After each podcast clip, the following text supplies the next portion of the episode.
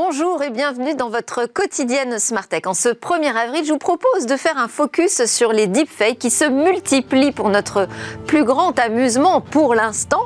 Et cela grâce notamment à des applications mobiles qui en facilitent énormément la réalisation. Alors Jérôme Bouteiller, déjà installé à mes côtés, nous expliquera tout ce qu'il faut savoir sur euh, ces nouvelles apps qui popularisent les deepfakes. Et je dois dire qu'il nous a préparé quelques images exclusives. Et alors bien évidemment, pour revenir à des choses très sérieuses, hein, ces deepfakes, la désinformation pose régulièrement et de manière très récurrente et pressante la question euh, de la responsabilité des réseaux sociaux. On en parle régulièrement aussi dans Smartech. Là, on va euh, s'intéresser à la censure. Est-ce que finalement, c'est aux plateformes, au Facebook, au Twitter de décider ce qui doit passer ou pas sur leur réseau? On en débattra avec euh, des spécialistes de la régulation. Et puis nous retrouverons notre rendez-vous avec le monde du libre et une actualité majeure dans le développement de l'intelligence artificielle open source. On conclura par l'innovation du jour. Elle va permettre d'écouter les muscles en pleine activité. Mais d'abord, donc place au mobile business.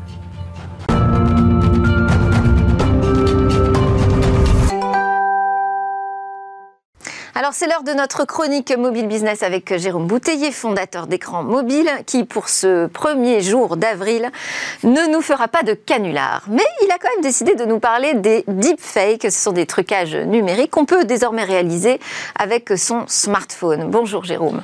Bonjour Delphine, alors effectivement nous sommes hein, le 1er avril hein, et depuis plusieurs siècles hein, cette journée est associée au poisson d'avril que les enfants s'accrochent dans le dos pour faire des, blagues à leurs proches mais on trouve aussi euh, des poissons d'avril dans les grands médias jusqu'à présent très sérieux et qui profitent de cette journée aussi pour, euh, pour surprendre leurs spectateurs. Et euh, certains de ces canulaires effectivement reposent sur des technologies numériques et certains simulent des, visages de personnalités, on appelle ça des, deepfakes et vous avez peut-être vu ces derniers mois des, des vraies fausses interviews de présidents américains comme Barack Obama ou, Donald Trump, ou plus récemment aussi une, vidéo très saisissante d'un vrai faux Tom Cruise, plus vrai que nature. Et là, ce qui change, c'est qu'on peut désormais les produire depuis son smartphone. Alors effectivement, il faut bien avoir conscience que jusqu'à présent, c'était des technologies qui étaient très très gourmandes en puissance de calcul, hein, et c'était que les grands studios hollywoodiens ou des grandes chaînes de télévision qui pouvaient euh, s'offrir hein, ce type de trucage.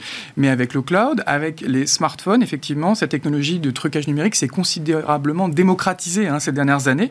Et aujourd'hui, n'importe qui peut réaliser en fait un, deepfake en quelques minutes. Il suffit généralement de récupérer une photo et euh, de vous, de la personne que vous souhaitez piéger. Puis effectivement, en quelques minutes, vous allez générer une vidéo simulant donc un vrai faux visage. On peut voir quelques exemples? Et alors oui, alors euh, je ne sais pas si en régie on va voir quelques exemples, mais vous ne le savez sans doute pas, mais j'ai tourné euh, quelques scènes avec euh, Leonardo DiCaprio dans le film Titanic. Ah, magnifique. Avant d'avoir été injustement remplacé par Ken Winslet.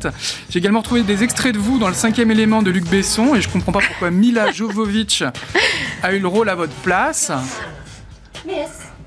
Et dernier scoop, dernier scoop, rappelons qu'avant de faire la télévision, ah, Stéphane Soumier, hein, le, le, fondateur de Bismarck, a joué dans plusieurs films d'action et qu'il faisait la doublure de Sylvester Stallone. Ah, mais c'est extraordinaire d'avoir retrouvé ces images exclusives, Jérôme. Vraiment, félicitations. Je dois quand même préciser, pour euh, redresser les choses, hein, remettre les choses à leur place, que c'est moi qui ai refusé ce rôle ah. dans le cinquième élément. bon, alors comment on les génère, ces deepfakes, Jérôme? C'est très simple. Hein. Il suffit de, chercher deepfake sur un App Store et vous allez avoir euh, plusieurs applications qui vous seront proposées, comme euh, FaceSwap, Zao ou, ou Reface que j'ai utilisé et en quelques minutes, vous allez pouvoir générer un, faux clip, hein, une fausse bande-annonce euh, et piéger vos amis hein, sur les réseaux sociaux. Alors ces applications sont bien souvent payantes, on parle de quelques dizaines d'euros par an, quelques euros pour une semaine, et c'est largement suffisant hein, pour, pour s'amuser et faire rire ses amis pendant quelques jours, notamment pour le 1er avril. À noter que ces éditeurs sont très souvent euh, basés en Chine, ce qui peut poser quelques interrogations aux utilisateurs en matière de gestion des données personnelles et surtout de ces, images euh, modifiées. Alors, ces deepfakes, effectivement, c'est quelque chose dont il va falloir se méfier. Hein. Bah oui, jusqu'à présent, ces trucages, on les voyait que au cinéma ou éventuellement en couverture des magazines euh, féminins. effectivement, ça a tendance à se euh, multiplier hein, dans les flux des réseaux sociaux sous forme de filtres, hein, sous forme de, de deepfake. Et aujourd'hui, on voit même des agences apparaître qui seront spécialisées dans la chasse aux deepfakes. Et elles vont avoir un rôle essentiel, notamment en période préélectorale, pour identifier des vraies fausses vidéos qui chercheraient à discréditer, discréditer euh, un candidat. on voit même également une évolution de la législation notamment en Chine ou désormais en Europe, on va demander effectivement de préciser quand une image a été modifiée, a été transformée pour ne pas tromper les, les spectateurs. Ce qui est certain, c'est que ces fausses images, ces fausses vidéos, ces deepfakes vont désormais faire, faire partie de notre nouvelle réalité. Et, on en parlera dans le débat à suivre hein, du problème de la désinformation et de ce qui circule sur les réseaux sociaux. Euh, voilà, ça a pris une ampleur considérable et c'est pas prêt de s'arrêter malheureusement. On va enchaîner avec euh, d'autres news du monde mobile. On a Xiaomi qui a dévoilé une fablette. Oui, le constructeur euh, Xiaomi, euh, désormais numéro 4 mondial hein, sur le segment des smartphones, vient de dévoiler le Mi Mix Fold, un appareil mi-smartphone, mi-tablette, doté d'un écran euh, pliant. Alors, il reprend le, form factor du Samsung Galaxy Z Fold 2, mais il se distingue par trois éléments. Le premier, c'est un, écran gigantesque, un 8 pouces, c'est plus grand qu'un iPad mini.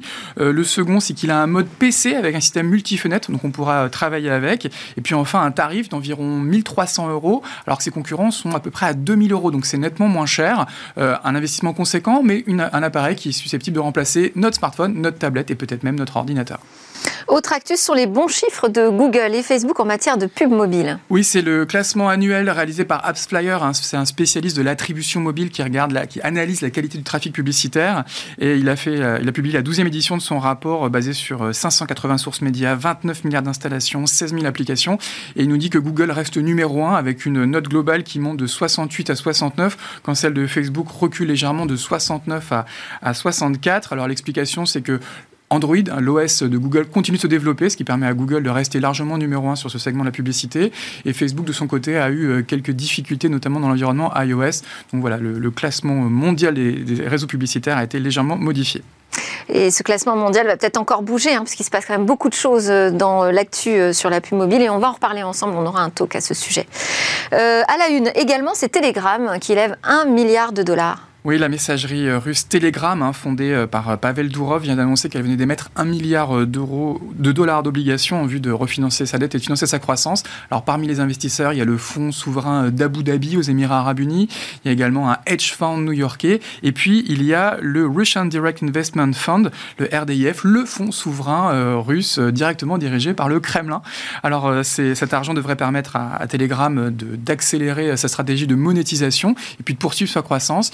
Ont environ 500 millions d'utilisateurs aujourd'hui dans le monde et ils visent le cap du milliard dès 2022. Et ils profitent, de l'effet euh, Facebook-WhatsApp, euh, j'imagine. Tout à fait. Bon, allez, pour terminer, ceci n'est pas un poisson d'avril, mais on va quand même se revoir ces vidéos où nous sommes de magnifiques acteurs de très grands films de cinéma.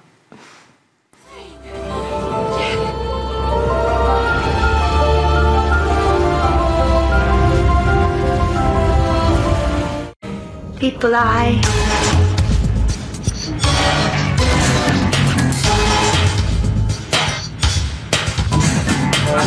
Come on. Miss. Multipass.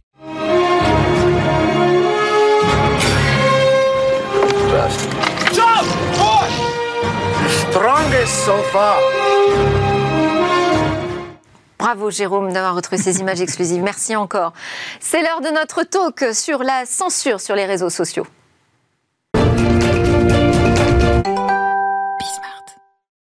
Facebook, Twitter et consorts sont-ils les nouveaux censeurs? On en parle avec euh, Bernard Benamou, qui est fondateur et secrétaire euh, général de l'Institut de la souveraineté numérique, et également en visio Fabienne Billa, consultante en communication et stratégie numérique, experte, membre de conseil, du conseil d'administration de l'Institut Sapiens. Alors, je vais d'abord euh, commencer en plateau avec vous, Bernard.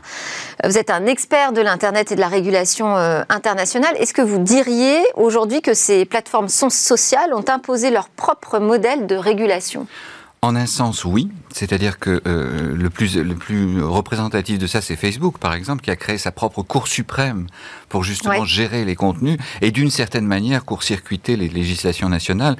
Par définition, ces plateformes sont transnationales, ça on le sait, et le, pour elles, euh, être en mesure de, de s'affranchir des régulations de chaque État dans lequel elles ont l'occasion d'avoir une activité est essentiel pour éviter d'avoir à reformater leurs services dans chaque pays. Donc pour elles, c'est un impératif je dirais, business.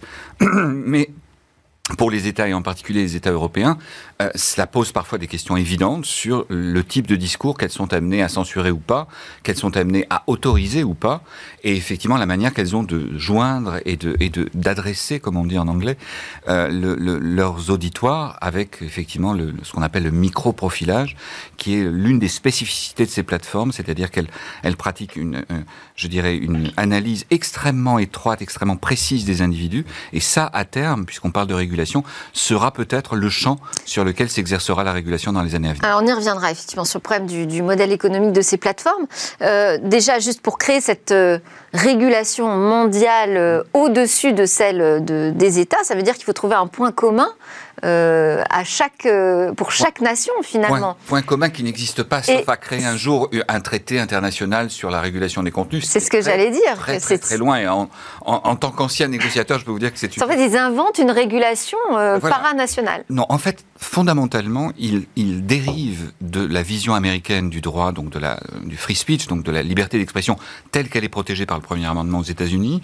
Et partant de là, ils ont pensé qu'il pourrait, entre guillemets, fonctionner de cette manière dans l'ensemble des pays. Certains ont été bloqués net, certains services comme Facebook ne sont pas accessibles dans certains pays comme la Chine, mais, mais fondamentalement, ils ont essayé de promouvoir d'une certaine manière la vision américaine du droit et on voit aujourd'hui que ça pose des questions évidentes, là où pour nous, Européens par exemple, le discours de haine tombe sous le coup de la loi. Et ça, pose aussi des questions aux États-Unis, même hein, en, ce moment. Désormais aux États-Unis, on voit que ça a pu. Et, je pense que c'est plus que la, liberté d'expression, c'est justement le ciblage qu'ils ont pu effectuer qui a permis à des groupements extrémistes, Quanon pour les conspirationnistes ou autres, euh, de se structurer et donc de pouvoir étendre leur audience sur l'ensemble des États-Unis. Et je pense qu'aujourd'hui, effectivement, même aux États-Unis, des grands industriels comme Tim Cook pour Apple disent que ce modèle économique des grandes plateformes est devenu toxique pour la démocratie. Alors, on va donner la parole à Fabienne Billa qui euh, mène une activité de veille intense et professionnelle sur les réseaux sociaux hein, dans euh, le domaine du numérique et de l'entreprise, mais vous y êtes très présente. Est-ce qu'il vous semble que ces plateformes sociales aujourd'hui sont plutôt liberticides ou au contraire libertaires? Alors, j'aimerais bonjour et merci pour l'invitation. J'aimerais euh, tout d'abord poser un petit peu le, droit, même si je ne suis pas avocate et que je ne vais pas faire d'ultra d'arianisme comme l'indique parfois Étienne Klein, mais il y a un droit à l'expression anglo-saxon et européen qui sont fondamentalement différents. Effectivement, euh, Bernard le rappelait avec ce premier amendement euh, qui interdit au, Congrès d'adopter des lois qui limitent la liberté de religion et d'expression et la liberté de la presse. Donc ça, ça, conditionne euh, effectivement complètement le droit anglo-saxon euh, et ça diverge totalement également euh, du, droit européen. Et c'est aux plateformes d'être responsables et d'intervenir face aux mouvements et aux, et aux propos les plus contestables. Donc euh, les acteurs privés sont des acteurs privés, d'ailleurs, justement, américains qui ne s'autorégulent pas. Euh, ils ne sont pas soumis par ce, premier euh, amendement. Et puis, il faut savoir aussi que le Texas, d'où émane cette proposition de loi par, par Greg Abbott, est un État assez particulier. C'est-à-dire, par exemple, ils ne payent pas d'impôts, ils sont assez, assez indépendants. On se rappelle de la panne d'électricité qui, qui les a tétanisés pendant, pendant quelques heures. on peut parler également du Kremlin. Euh, avec, euh, euh, Poutine, enfin le Kremlin, qui reproche aux grands réseaux sociaux étrangers leur modération des contenus politiques, évidemment, et qui avait ralenti considérablement l'activité de, Twitter début mars avec les contenus qui soutenaient l'opposant Alexei Navalny.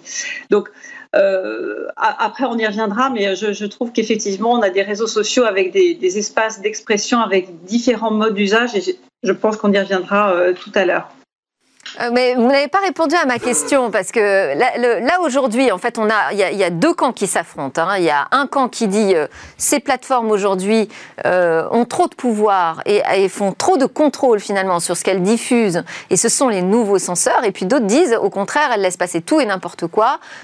c'est c'est un lieu où il se passe trop de choses contre les principes de la démocratie et donc il faut davantage d'intervention. Quelle est vous votre vision aujourd'hui de ces plateformes est-ce que vous les voyez liberticides ou libertaires? Je ne vais pas trancher. Donc pour vous, le problème, il n'est pas là? C'est pas la bonne question qui se pose? alors justement, c'est un petit peu dans, les prospectives euh, qui, se mettent en place euh, avec le DSA et le DMA, et notamment, euh, et notamment le, DSA qui se met en place en Europe. Et moi, je, crois fondamentalement qu'il faut qu'on retrouve euh, nos cadres avec nos lois. Alors, je, parle de l'Europe, bien entendu, je ne peux pas parler pour les États-Unis ou pour le Kremlin, euh, mais il me semble que ce sont des projets qui vont permettre de doter l'Union européenne euh, d'un cadre de responsabilité. Et euh, pour ma part, il me semble que c'est déjà en amont euh, sur, sur nos lois que l'on doit cadrer que l'on doit cadrer toute cette législation, mais sachant que c'est effectivement difficile puisque les usages numériques sont euh, euh, éminemment euh, et difficile, difficile à circonscrire. Et de fait, c'est difficile aussi d'établir des lois en amont. Alors là, on est un petit peu en retard, je trouve, mais c'est pas grave. On peut peut-être rattraper un peu le temps perdu, en tout cas en Europe, en créant un cadre législatif, mais qui soit également souple, aussi souple, peut-être pas aussi souple que le numérique, mais bref, qui permettent, qui permettent justement de périmétrer un petit peu nos usages en fonction de nos valeurs et de nos cultures européennes. Euh, Bernard, est-ce que c'était euh, juste de bannir Donald Trump? Est-ce que c'était à Twitter, par exemple, de le faire, de prendre cette décision? Alors, la décision en elle-même pose un problème énorme. C'est-à-dire, s'il est possible pour une plateforme de surcroît américaine de, de, bloquer, de censurer, de déplatformiser, c'est comme ça qu'on mm. dit là-bas, euh, le président des États-Unis, alors évidemment, n'importe qui peut être l'objet d'une censure euh, préalable ou ex post, peu importe. Euh, donc cette décision, quelle que soit l'idée que l'on a, et pour, pour tout vous dire, et là, sans, sans, sans trahir de secret, mes opinions sont exactement aux antipodes de celles de Donald Trump, mais euh, le, fait qu'une plateforme ait ce pouvoir, ou que des plateformes, puisqu'il y a eu YouTube, il y a eu effectivement Facebook. Toutes les plateformes, voilà, ont, ont déplatformisé, au point qu'il envisage désormais de créer son propre réseau social, après avoir euh, indiqué à ses, supporters d'aller sur Parleur ou Gab. Maintenant, il veut créer, soi-disant, son propre réseau social. ce qui est intéressant, parce que ça veut dire qu'il considère que le pouvoir, en fait, est entre les mains du Absolument. Mais, mais de fait, aujourd'hui, ce en quoi ces décisions de déplatformisation sont dangereuses, c'est qu'elles montrent qu'il y a un pouvoir qui est euh, sans partage. Et donc, qu'elles aient été applaudies par des démocrates qui disaient oui, c'est une bonne chose mm. parce qu'il appelait à l'insurrection, etc., ça montre surtout que le droit américain prouve sa limite dans la mesure où, effectivement, le premier amendement, qui a toujours refusé euh, de, de, pouvoir censurer des propos de haine, se retrouve face à un risque démocratique majeur. C'est-à-dire que les États-Unis disaient la base de notre démocratie, c'est la liberté d'expression. Or, aujourd'hui, ils se rendent compte que cette liberté d'expression, mal gérée par des plateformes avec des intérêts qui sont évidemment pas du tout convergents avec celui de la démocratie parfois, peuvent mener à des, à des dangers. Et c'est aussi vrai en Europe. Et c'est pour ça, effectivement, que la régulation. Tout à l'heure, Fabienne Bia évoquait les deux régulations majeures qui sont introduites par la Commission européenne. Digital Service Act. Et Digital Market Act. Et il y, en est, une troisième que je recommande à tous vos auditeurs, qui est très importante pour la régulation dans ces secteurs, c'est le DGA, Data Governance Act, qui va justement gérer la manière dont les acteurs collectent, rassemblent et traitent les données des usagers. Et je pense que là-dessus, il y a un vrai, euh, un, vrai progrès, une vraie progression à avoir par rapport justement à cette opacité dans laquelle on traite les données, parce que je crois que plus que le freedom of speech, qui est le, terme donc consacré à la, liberté d'expression, c'est le freedom of reach, c'est le, droit d'accès et d'amplification par les plateformes qui devra être régulé parce qu'aujourd'hui, il n'est pas normal qu'un propos haineux, d'appel au meurtre ou, de, ou, ou, un propos effectivement euh, discriminatoire puisse euh, obtenir une audience de plusieurs centaines de millions, voire parfois milliards d'individus sans, que cela pose question. Et je pense que c'est ce freedom of reach, donc en gros la, régulation algorithmique de ces plateformes et le traitement des données des utilisateurs à des fins de ciblage, donc ce dont on parlait tout à l'heure, le micro-profilage, le micro-targeting en anglais, qui devra faire l'objet, et il est déjà condamné aux États-Unis par des ONG, de, de, défense des droits de l'homme, mais y compris par un patron, et pas n'importe lequel, Tim Cook, patron d'Apple, qui considère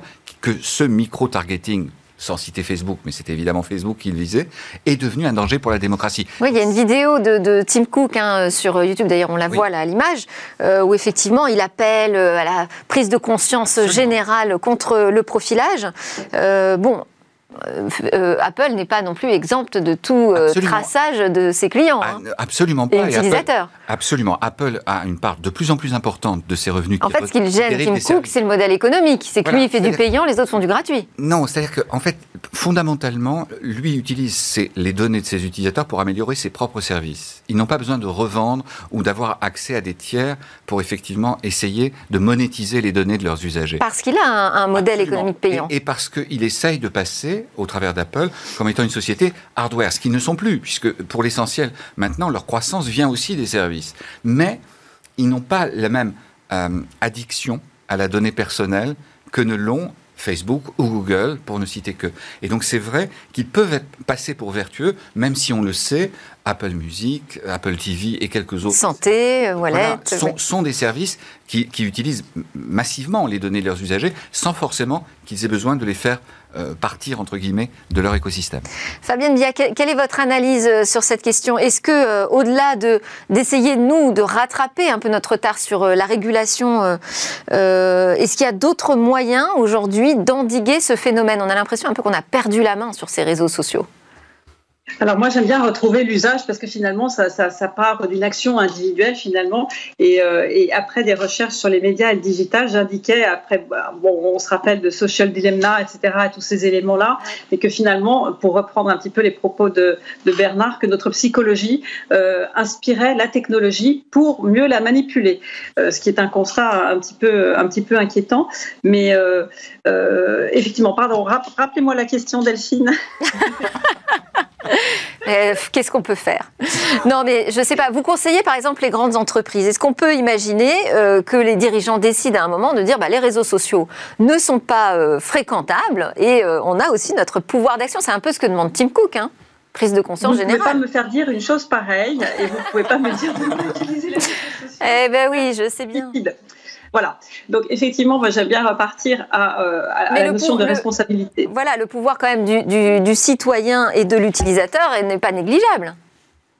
Absolument. Et, je trouve qu'il faut, redonner un petit peu, euh, oui, ce pouvoir-là et puis cette connaissance-là du citoyen. Et d'ailleurs, c'est ce qu'on on essaie de, faire avancer avec euh, le comité digital de la Caisse des dépôts et euh, notamment des formateurs sur le terrain pour, éviter cette rupture technologique et cette rupture de connaissance d'usage numérique. Parce qu'effectivement, ces espaces, ces réseaux sociaux sont des, formes d'agora avec des rassemblements sociaux, mercantiles, politiques, etc. Et, et j'aimerais aussi indiquer que finalement chaque réseau social a euh, par son fond et sa technologie et par sa forme des modes différents d'expression. Et j'en arrivais à une forme de conclusion, c'est-à-dire que sur les réseaux sociaux traditionnels, finalement, c'est l'écrit, euh, que ce soit le tweet, bon, un petit peu moins sur LinkedIn, c'est moins polémique, ou c'est euh, l'image qui, sont, qui sont des vecteurs de, communication. Mais à mon sens, j'ai l'impression que l'écrit instaure euh, elle prônait et favorise finalement euh, la, polémique beaucoup. Euh, alors qu'avec, on peut parler de, Clubhouse qui est assez récemment déployé et qui fonctionne, on verra bien dans, sa pérennité. Mais finalement, c'est une autre version de, de cet agora parce que ça permet d'expérimenter l'usage de la voix. Et là, je trouve qu'on ajoute une nouvelle donnée parce que la voix, il y a la vision, mais ça, c'est, on, peut transformer aussi un petit peu. Mais la voix, c'est vraiment un canal sensitif, s'il en est, qui permet d'apporter des informations supplémentaires, mais qui sont également euh, liées à de l'émotion, à de la tonalité. Et je trouve que ça apporte un pouvoir supplémentaire et je me demande si justement, avec la voix, on pourrait sortir de ces aspects euh, euh, polémiques et, et agressifs, parce que finalement, la voix est aussi bien plus identifiable que l'écrit. Moi, je peux avoir quelqu'un qui, qui tweet à ma place. En revanche, parler à ma place, c'est vraiment difficile. Et là, je ne sais pas, pour en revenir à votre précédent sujet, on peut faire des deepfakes de la voix malheureusement déjà. On, peut, on peut déjà, mais c'est vrai que c'est pas encore euh, très euh, populaire. Euh, en tout cas, la technologie est pas simple à appréhender, alors que sur les deepfakes visuels, c'est beaucoup plus facile aujourd'hui. alors, c'est vrai que c'est intéressant cette idée que peut-être par le vocal, on va changer les choses, parce que c'est aussi un défi algorithmique. On est aussi moins à l'aise aujourd'hui sur la reconnaissance vocale avec les algorithmes. Donc, parce qu'en en fait, la question du modèle économique est centrale, mhm. puisqu'on voit qu'aujourd'hui, le modèle du gratuit euh, fonctionne sur le profilage des utilisateurs, mais on ne peut pas interdire un modèle économique. On peut l'encadrer.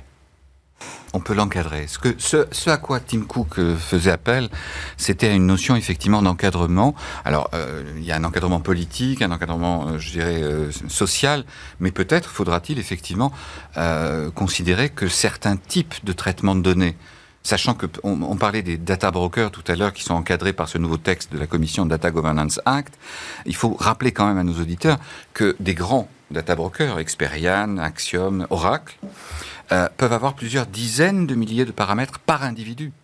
et répercuté sur plusieurs centaines de millions d'individus potentiellement.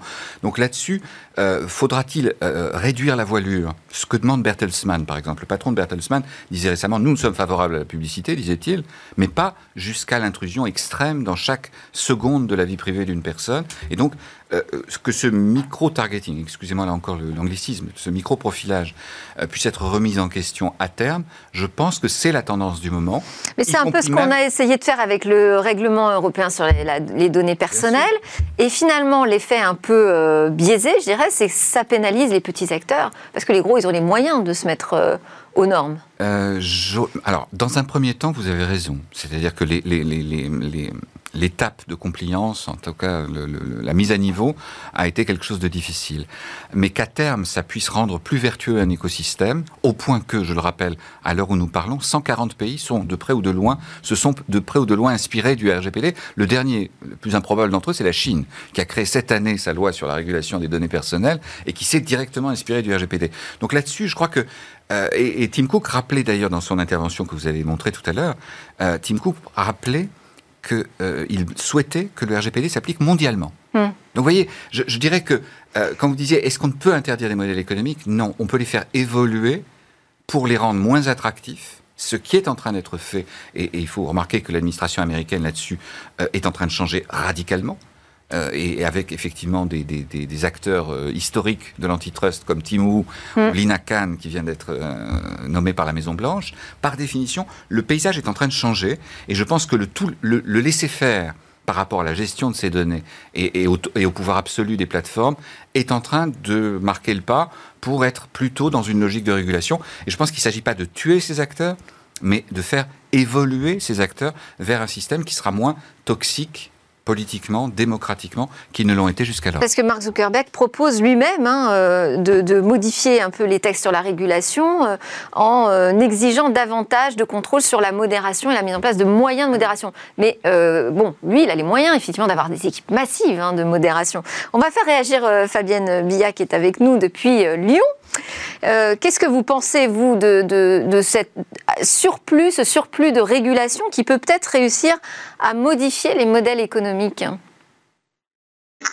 Alors d'une part, je ne ferai pas confiance à Mark Zuckerberg pour, euh, pour faire sa propre régulation.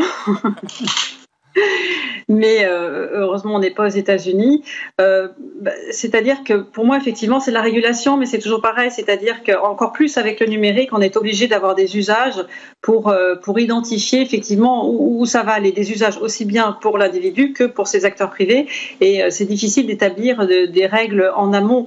Aujourd'hui, ces acteurs du numérique sont devenus aussi très structurants dans notre dans notre société. Finalement, c'est un petit peu notre notre place de marché et ça permet la voix, ça remplace aussi euh, peut-être euh, certains médias, ça remplace euh, également la, politique, ça remplace plusieurs choses, le café du commerce, etc. Et, tout s'étale ici. Donc la régulation, évidemment, moi, c'est effectivement la, seule pardon, la seule solution, me semble-t-il.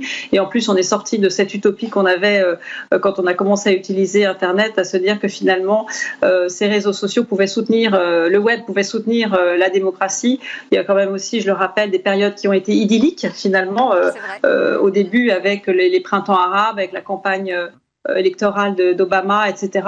Et puis aujourd'hui, on passe de ces périodes idylliques, mais finalement c'est comme dans toute relation, euh, à une censure collective, une censure politique des, big tech. Donc effectivement, il y a un apprentissage de l'usage, il, y a déjà individuellement et un petit peu collectivement, et par ailleurs au niveau des, gouvernements, un cadre législatif qui soit, qui soit adaptable aussi, qui soit évolutif. Et quand on les voit comme ça, euh, les, patrons de Facebook, de Twitter euh, et de Google euh, se, prêter, au jeu des auditions devant le Congrès américain, c'est quoi? C'est une mascarade ou ça vous inspire quoi? Ah, moi je crois que on a appris des choses essentielles durant ces auditions. Moi je me souviens de l'extraordinaire représentante de la Floride, Cathy Castor, qui avait interviewé, enfin interrogé Mark Zuckerberg sur le fait qu'il crée des des profils fantômes de gens qui n'étaient même pas abonnés Facebook pour collecter de l'information, y compris de l'information médicale sur ces personnes. Et c'était une chose qui était peu connue. Certains spécialistes en parlaient en disant dès qu'il y a le bouton euh, Facebook, on peut, on peut récupérer de l'information sur les gens, mais ce n'était pas complètement connu. Donc je pense que ça a été un, peu comme l'affaire Snowden a été un révélateur sur les pratiques des services de renseignement et sur leurs liens avec les grandes plateformes, justement, à l'époque, avec Prism euh, et quelques autres programmes. Euh, je pense que l'affaire Cambridge Analytica, puisque c'est de là qu'est venu effectivement cette, ce flot d'auditions qui continue encore aujourd'hui, euh, pour d'autres raisons euh, et pour d'autres scandales potentiels, je pense effectivement que ce sont des révélateurs. Je dirais même mieux, ceux qui, ceux qui disent, regardez, ça n'a pas changé ces plateformes, la preuve c'est qu'elles ne perdent pas véritablement d'abonnés. C'est vrai, parce qu'il y a un effet d'inertie. Et de... Il y a eu un, un, soubresaut à un moment de personnes qui voulaient boycotter Facebook, ça n'a pas vraiment du fait du rapprochement avec WhatsApp, ce dont vous parliez tout à l'heure. Mais, mais de facto aujourd'hui, ce sont les investisseurs qui se rendent compte qu'il y a un risque sur la pérennité. les derniers à en avoir parlé, c'est assez étrange. C'est Palantir, vous savez, la société euh, sulfureuse créée par les fonds de la CIA. Euh, sur le big data. Et, qui travaille avec les renseignements euh, français Absolument, à mon grand regret, pour tout vous dire. Pour traiter les masses de données et d'informations sur le terrorisme. collectées. Mais, mais de, fait, de fait, cette société, quand elle a rempli ses documents pour l'introduction en bourse, pour l'IPO, a eu l'occasion de dire les modifications du cadre de régulation des données personnelles pourraient remettre en cause, y compris le business model fondamental de Palantir.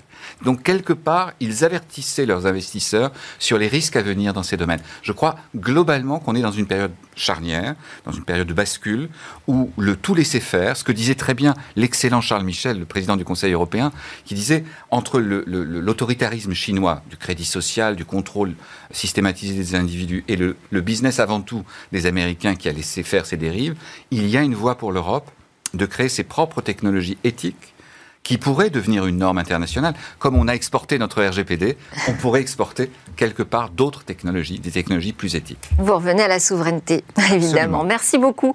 Fabienne Billa, conseil euh, en communication et stratégie numérique experte à l'Institut Sapiens, et Bernard Benamou, secrétaire général de l'Institut de la souveraineté numérique. Merci vraiment à tous les deux pour ces éclairages. Juste après la pause, on va parler d'une info très importante dans le domaine de l'intelligence artificielle open source.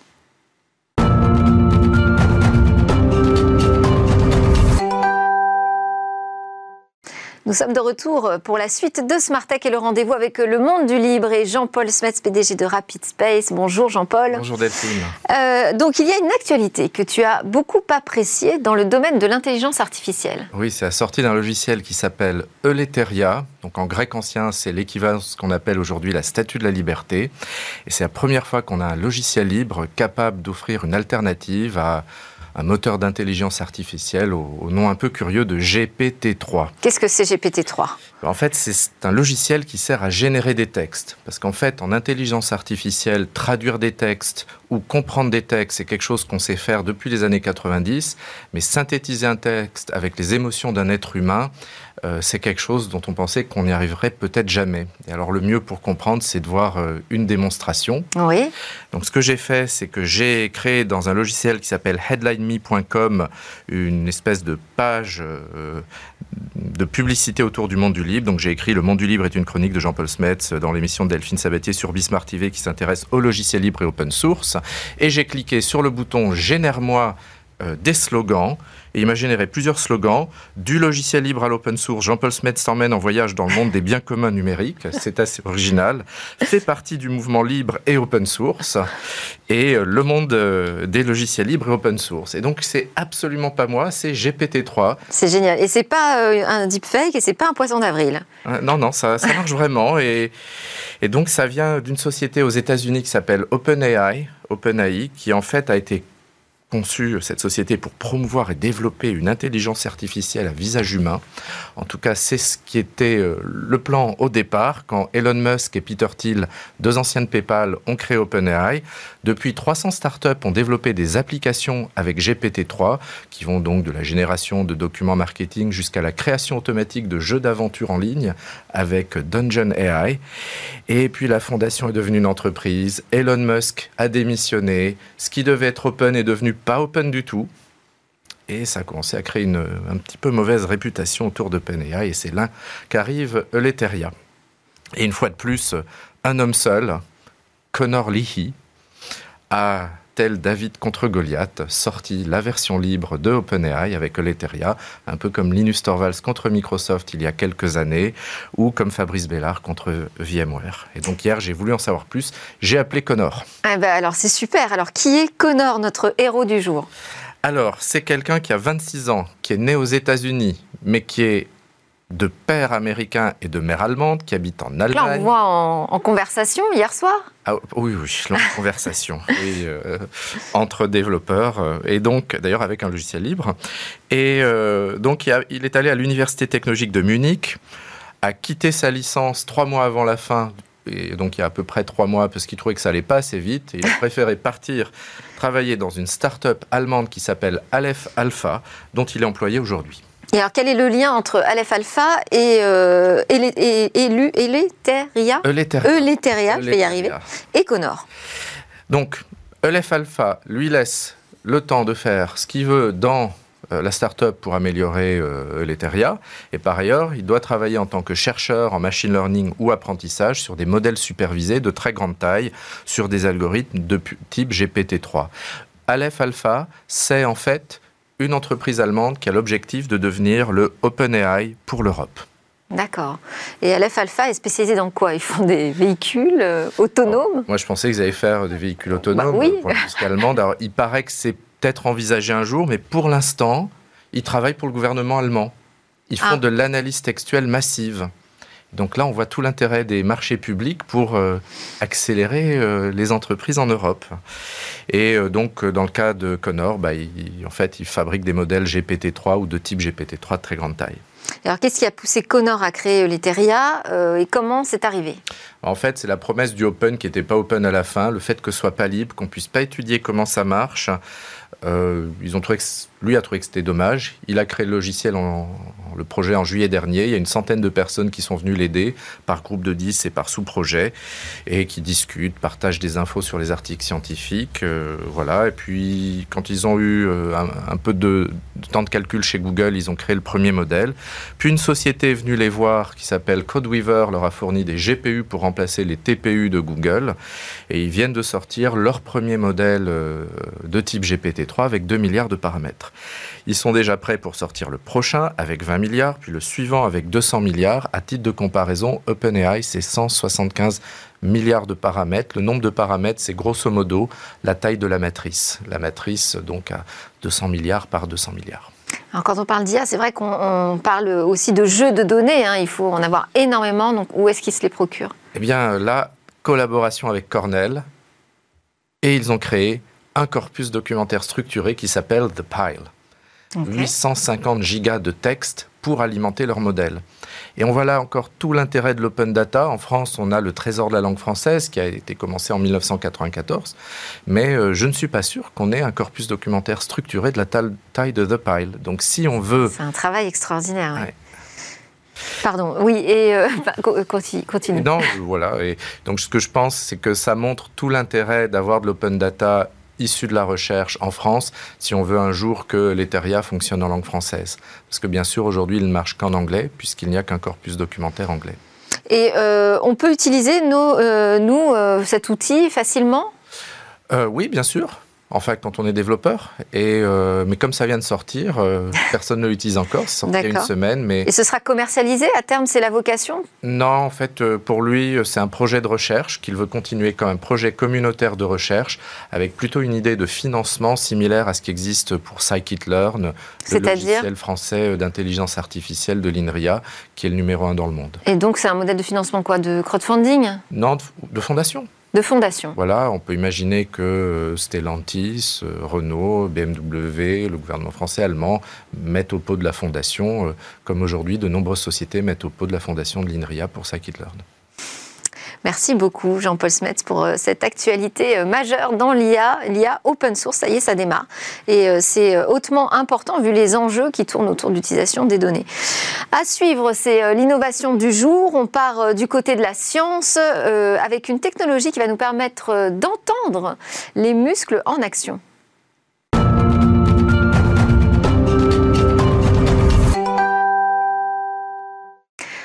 Ressemblera demain Chaque jour, Cécilia Sévry nous en livre un aperçu avec l'une de ses trouvailles dans le monde de l'innovation. Bonjour Cécilia. Bonjour Aujourd'hui, je vais dire qu'on sort les gros muscles. Oui, vous pouvez dire qu'on sort les gros muscles. En fait, on va parler ergonomie. Vous savez, c'est une pratique euh, scientifique qui étudie les conditions physiques de travail et puis les relations entre l'homme euh, et la machine au travail. Alors c'est souvent une pratique euh, qu'on utilise dans les bureaux, en entreprise.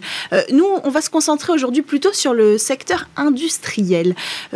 Quoi qu'il en soit, dans cette pratique de l'ergonomie, eh bien, il n'y a pas de données scientifiques pour appuyer tout ça. Donc une entreprise française, Moten Technologies, a décidé de créer eh bien, une solution, une innovation qui va permettre de mesurer et d'évaluer précisément euh, l'attention dans les muscles des salariés, des ouvriers, des collaborateurs, des personnes qui vont travailler dans l'entreprise. Alors justement, quel type de travailleurs on adresse là? Alors, euh, toutes les personnes qui utilisent leur corps de façon intense. L'idée, c'est euh, d'évaluer la sollicitation du corps d'une personne dans telle ou telle situation pour garantir une meilleure santé euh, physique et une meilleure productivité. Donc il y a les salariés de l'industrie dans les chaînes de production, par exemple, ou alors les salariés dans le BTP, les travailleurs dans le BTP.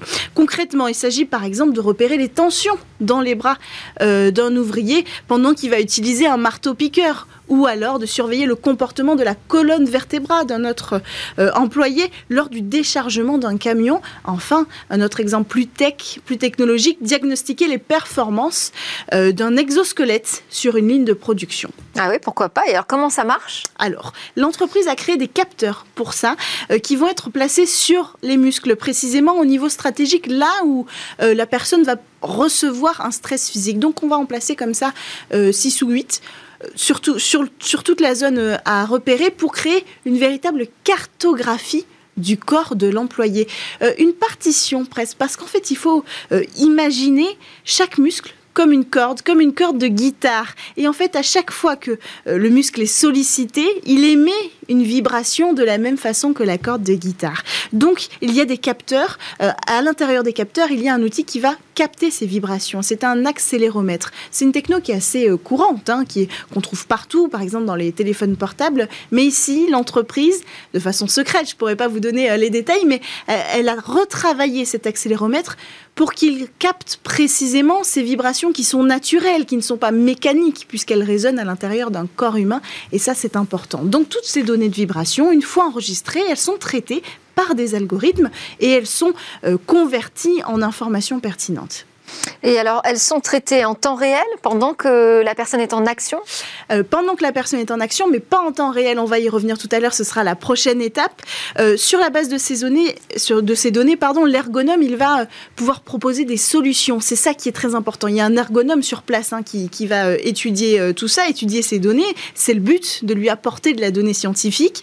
Et donc, il va pouvoir apporter des solutions. Par exemple, s'il y a un robot dans, dans une chaîne de production, on va pouvoir le déplacer euh, l'exosquelette, s'il est trop lourd, on va pouvoir changer comme ça tous les outils, les méthodes et les usages des salariés.